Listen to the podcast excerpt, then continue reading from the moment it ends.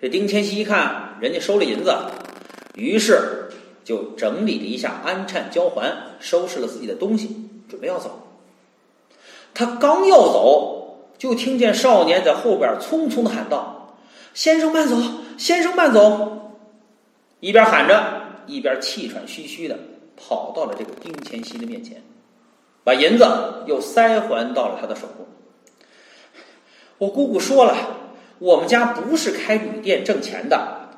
我姑父经常出去游玩，几天都不回家，可是身上一分钱他都没有，全是靠朋友们款待。所以今天有朋友到我们家来了，我们怎么能够收钱呢？边说着，少年又把钱塞回了丁千玺手里嘛。这丁千玺看着这个少年，听着他说的话，再看着手里的银子，愣住了。哎哎呀，我昨天还以为人家把吃不上的好饭菜给我吃，把屋顶上的盖房的茅草给我喂马，是为了多挣我几个钱。今天看来，是我以小人之心度君子之腹了。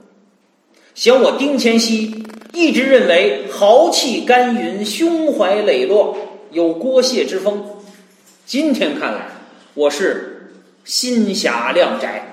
比古人我差得远呐！想到这儿，丁千熙对这个少年一拱手：“我是诸城的丁某人，回来告诉你的姑父，他知道我是谁。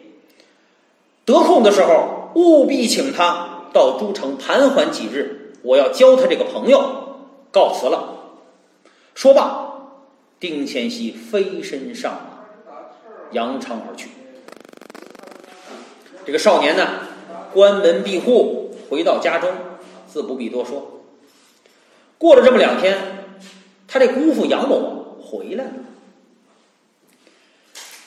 回来之后，他这个外甥就跟他讲啊，就是他这个内侄儿啊，不是外甥，他这个内侄儿啊，内侄儿就跟他讲说，咱们家来了一个客人，他临走的时候说是诸城的丁某。他这姑父一听，哎呀！这肯定是赛郭谢的丁乾熙呀，那可是远近闻名的人物，失之交臂，可惜可惜了。他又赶紧问那侄儿啊是怎么招待的？这小伙子啪啪啪啪啪一讲，啊怎么招待怎么招待的，房子都拆了给他喂马了。这杨某非常满意，觉得我这媳妇做的对，没有慢待客人。这个事儿呢，就这样过去了。很多年以后，有这么一次，安丘地界闹灾了，这灾荒很严重，良田是减产，甚至有的绝产，饥民遍地，路有饿殍，这人们连饭都吃不上了，还有谁去赌钱呀？他还开什么赌局呀？这个杨某家里边也断了队了，眼看就没饭吃了。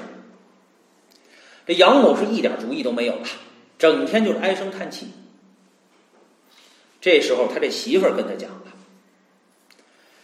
我说当家的呀，过去你不愿意去登那丁乾熙的门，觉得人家是大门口，你去巴结人家显得不好，怕有人背后说你管人家两顿饭，就去抱粗腿讨好处。可现在是什么时候？咱们家都到什么田地了，还管得了那许多？这面子呀！”总是不肚子重要啊！再说了，这年头现在谁管谁呀？能吃饱就行。而且你常说，道家来的都是朋友，都得款待。但既然是朋友，互通有无嘛。再说了，他要是小门小户的，跟咱们家一样，你也就不去。去了你也要不出什么来。可是对他丁乾熙来说，咱们家这点困难，那算得了什么呢？那还不是他抖抖手的事儿吗？绝不是什么为难他的事情。要不说这话是开心锁，理是指路灯啊！这媳妇儿一说呀，杨某人觉得有道理啊。媳妇儿，你说的对，想不到你一个女流之辈还能说出这番道理。好，我听你的，我也豁出我这面子去了，我去求求帮。于是这个杨某人收拾了收拾。勉强吃了顿饱饭，起身去找丁乾熙。安丘离诸城大概有这么五十来公里吧，一百里地。丁千熙人家骑着马一晚上到他这儿了，他要去，那是天没亮就出发，仅走了一天，太阳落山，紧赶着关城门才到了诸城。等进了诸城一打听，丁千熙，但是无人不知，无人不晓，很快就找到了丁府的府门口。可等到了丁府的门口，这杨某又犹豫了，为什么呀？他一看自己呀，太惨了，自己这身打扮，再拿上根打狗的棍子，再端个碗，直接跪那儿要饭了。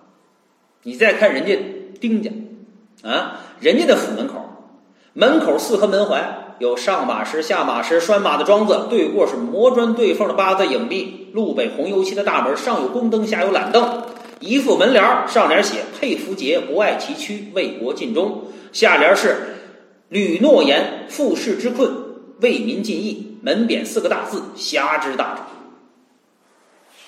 自己自惭形秽啊，不好意思登人家这门口，也是怕被人家小看了，让人家给撅回来。那就太丢脸了。可是有心想走，有人提意见，不同意。谁呢？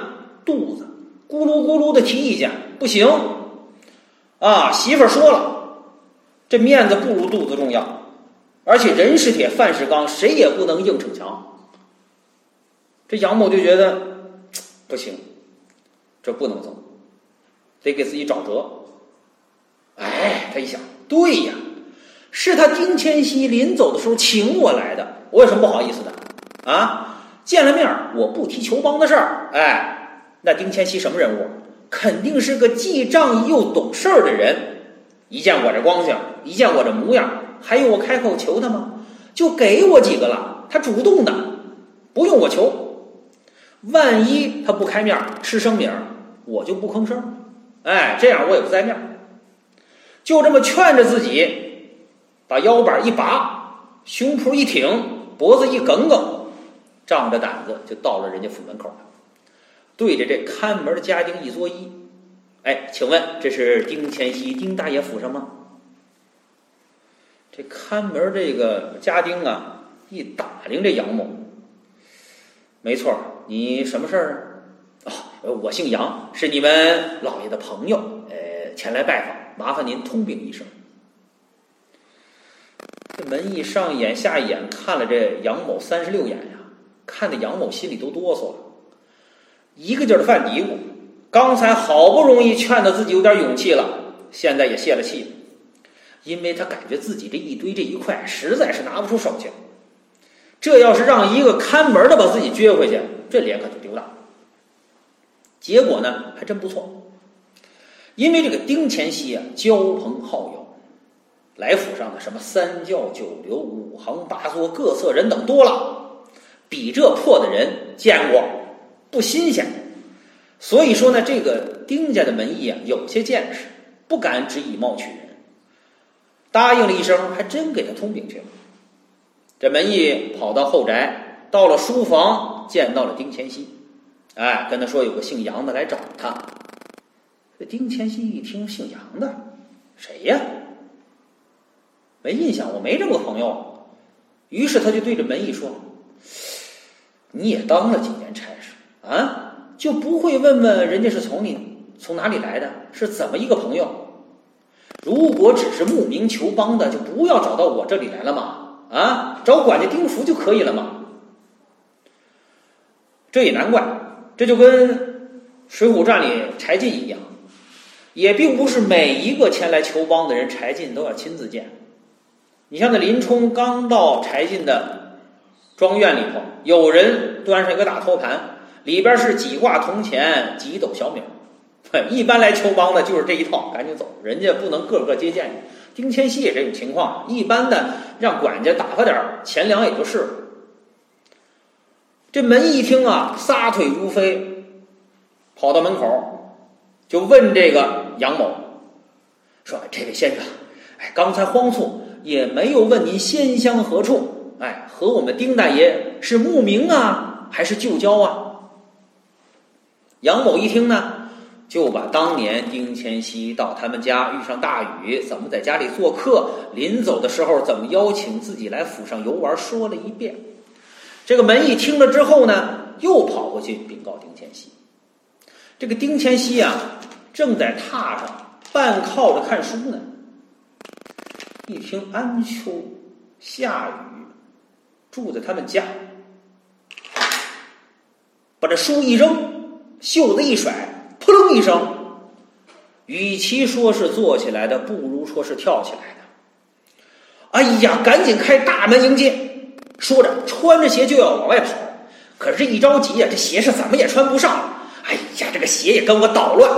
最后，干脆是塌了的鞋跑了出去。这叫什么呀？这叫投媚而起，道喜相迎，说明动了真性情啊！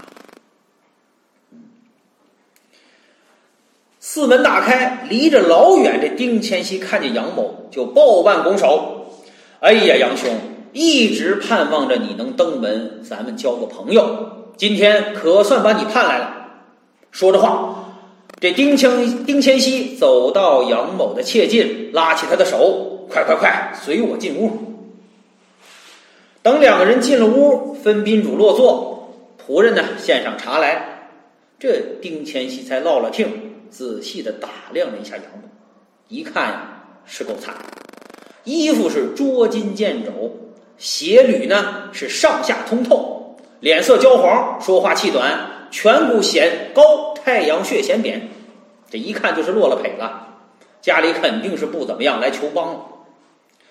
丁乾熙先吩咐下边人准备出一间上房，让我这杨兄啊好好的住上几天，在这诸城地界玩一玩，我尽一尽地主之谊。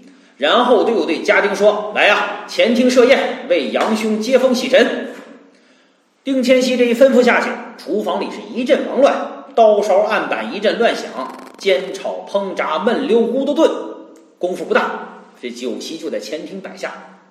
这桌酒席，那真可以说是金樽清酒斗十千，玉盘珍馐值万钱，好了去了。这杨某多少日子没吃过一顿饱饭了，更别说荤腥了。见了这么一桌子饭菜，哈喇子都控制不住了。丁乾熙刚让了一句。啊，杨兄，你不要客气啊！就让了这么一句，这杨某再也装不下去了，甩开腮帮子，掂起后槽牙，咕嘟一口酒，吧嗒一口菜，越吃越香，越喝越美。这嗓子眼儿一直喊：“快进来，快进来！”这五脏一个劲叫：“好好！”最后只吃的沟满壕平，他连个瓜子都嗑不下去了，这才算拉倒。吃完了饭，丁乾熙又吩咐准备洗澡水。好好给我这杨兄泡个热水澡，睡上一觉。有什么事儿，明天再说。你也乏了一天了。结果到了晚上出事儿，怎么呢？你想，这杨某多少天没吃饱饭，也没吃过荤腥，今天这么一顿胡吃海塞，到了晚上他受得了？上吐下泻，这个闹腾啊！这一宿，也就仗着他底子硬，要不然非得趴下不可。好不容易到了第二天，缓过点劲儿来，起了床，人家小童子啊送来一身新衣服，他原来那身衣服干脆就不能要了。又有人送来了早饭，丁乾熙知道昨天晚上杨某不好，专门吩咐人做的西粥咸菜小烧饼，这顿饭吃了才打住底儿舒服点刚吃完饭，又有家丁来请，说是要前厅叙话。这杨某到了前厅一看，除了丁乾熙坐在太师椅上之外，还有三个人，一个拿着皮尺，两个捧着布料。杨兄啊，这是我们诸城最好的裁缝，呃，选了几匹布料给你做两身衣服，你看一下。哎，要不干脆一样做一身。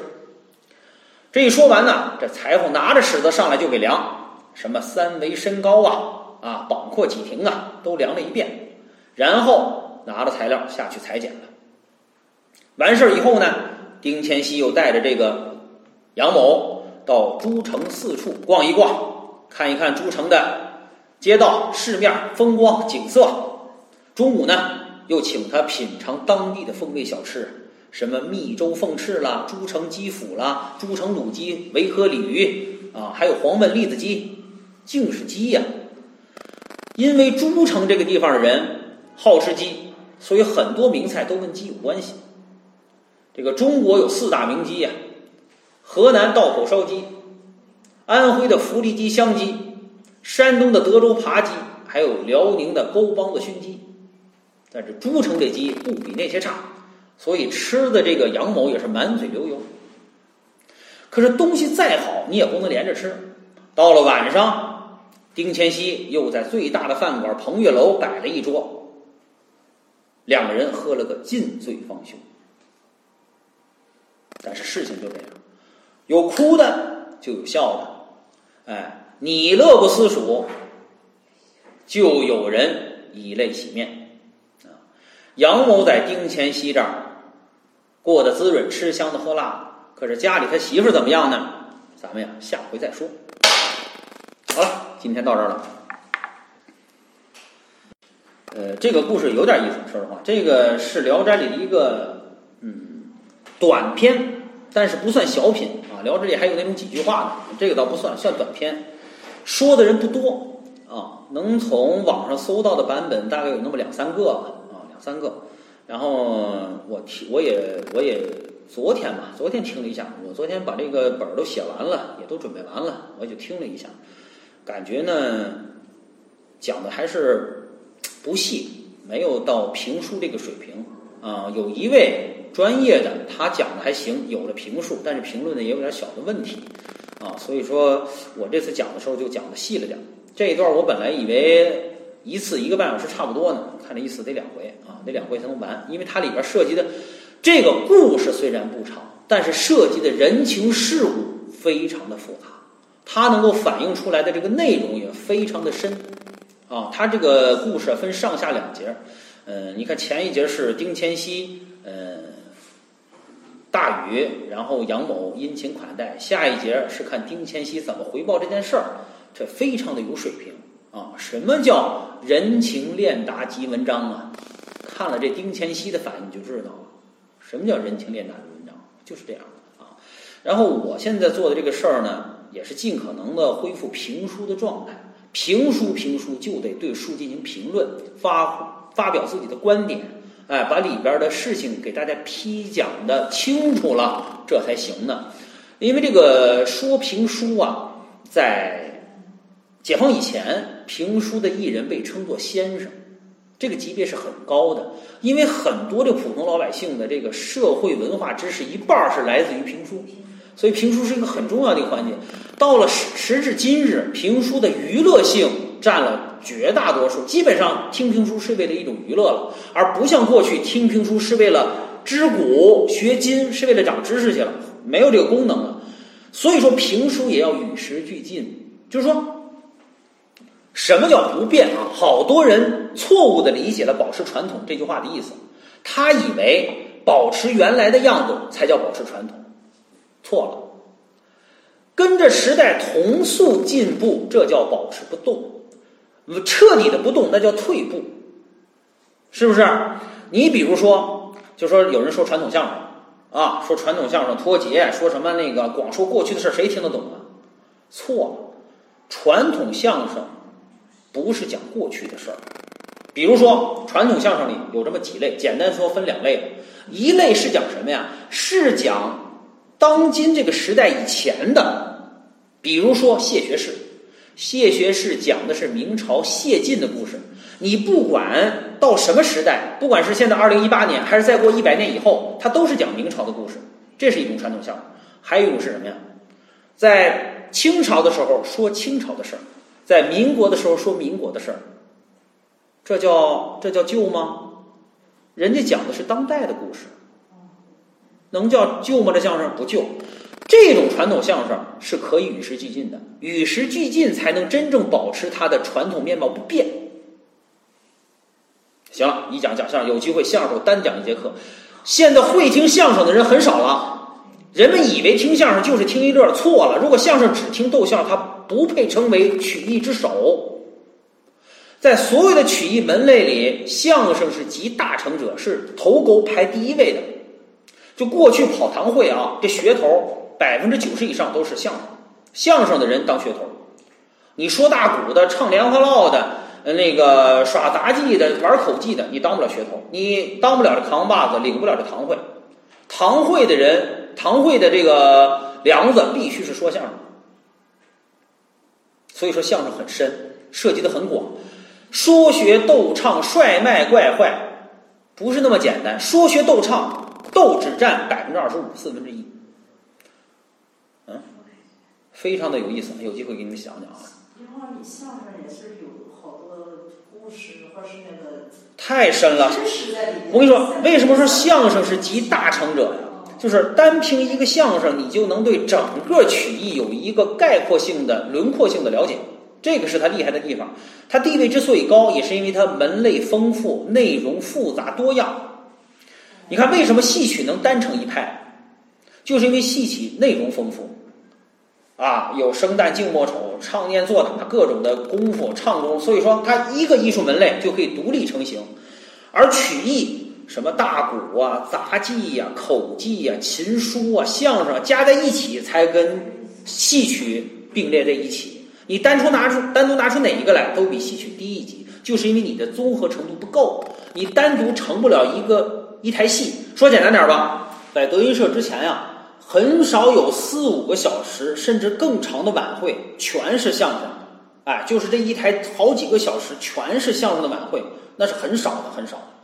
你要说今天晚上唱一台大戏四个钟头不新鲜，八个小时都不新鲜，人家这戏就能做到，这一宿四五个小时就是一出戏，啊！你听说过唱大鼓的唱五个小时吗？你先别说他嗓子受得了受不了，因为他是一个人表演，咱先不说他嗓子，观众也受不了啊！你这五个小时全听到往那梆啷梆啷，你受不了。为什么戏能受得了啊？因为这个戏有唱，有念，有打，有做。有武戏，有文戏，有苦戏，有有有幽默的喜剧的戏，所以你看着丰富，你这一晚上能下得来。这相声里专门有那么一出一个一部相声就讲嘛，说这个排戏的故事，说有人嗯故意较劲，说今天晚上咱们全全排苦戏，这观众们哭了一晚上，第二天全排大戏，和人们紧张了一晚上，那都不对，就得综合着，所以人家戏曲能独成一台晚会。相声为什么厉害啊？自打德云社以后，因为他引进了很多曲艺的门类加在起里边，丰富了说学逗唱极大的丰富了之后，一晚上五个小时，我见过七个小时的。等于说跨年了，说到第二天凌晨一点多。为什么能这样啊？就是因为他这个这台相声晚会里丰富了。你如果相声只是逗笑，笑七个小时开玩笑，那人笑累了、疲劳了，就没有笑料了，不好玩了。丰富，所以才能坚持。啊，为什么相声能在曲艺里占头一位？就是因为它丰富。除它以外啊，除它以外，任何一个门类的曲艺都不能干七个小时。你要说耍杂技，甭说七个小时，你耍四个小时杂技，观众早累的不行了。这一天晚会一晚上四个小时杂技，我跟你说看不受不了，累死没意思了。全是往那比划比划四个小时，你受不了。所以说这就是啊综合。行了，今天到这儿不聊了，嗯。